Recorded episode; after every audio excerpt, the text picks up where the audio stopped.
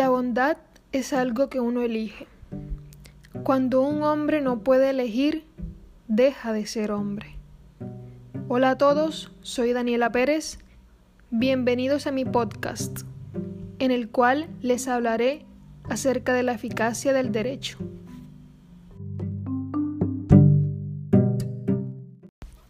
Los principales objetivos que desarrollaré serán concepto general a lo que se refiere la eficacia del derecho o la eficacia de las normas jurídicas y el deber de cumplimiento, entre otros pequeños puntos o factores que mencionaré con relación al tema principal, pero de diferentes perspectivas.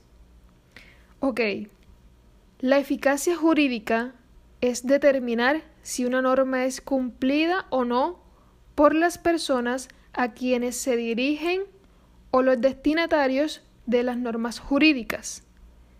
Se refiere en sí a los efectos de las normas, más que todo encaminándose al ámbito de la aplicación de su contenido y, claro, al cumplimiento de éste.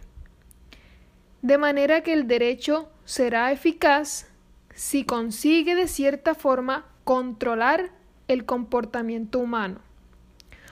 Ubiquémonos en el momento en que se expide una ley, es decir, de tomar una decisión legislativa.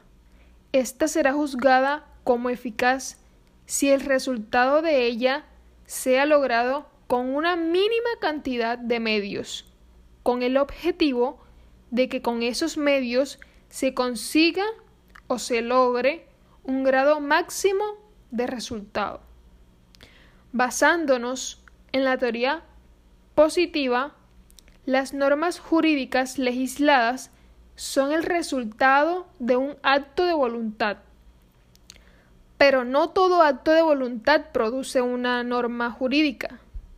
En la teoría pura del derecho, una condición necesaria de la existencia de una norma es el acto de prescribir o bien dejar de tener efecto legal por parte de la autoridad normativa, cuyo significado subjetivo consiste en querer que una persona se comporte de una manera específica, como ya mencionamos anteriormente.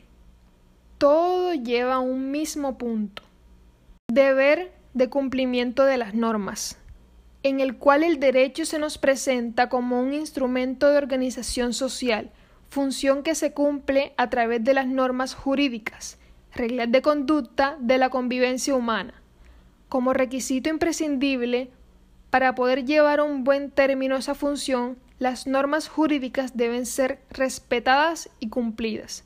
Como bien sabemos, si solo existiera una persona en el mundo, no se necesitaría el derecho. ¿Por qué? Pues porque no habrían conflictos entre partes para resolver.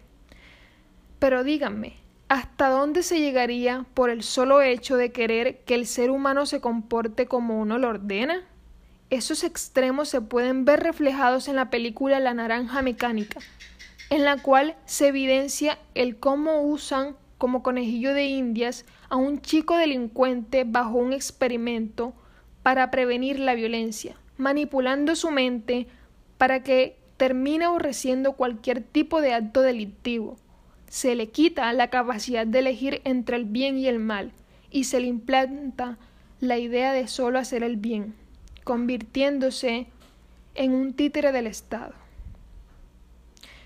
Como conclusión, Hemos hablado de la eficacia general de la norma jurídica, el deber de cumplimiento y los extremos en que puede llegar o en que pueden llegar los diferentes tipos de normas para controlar al ser humano.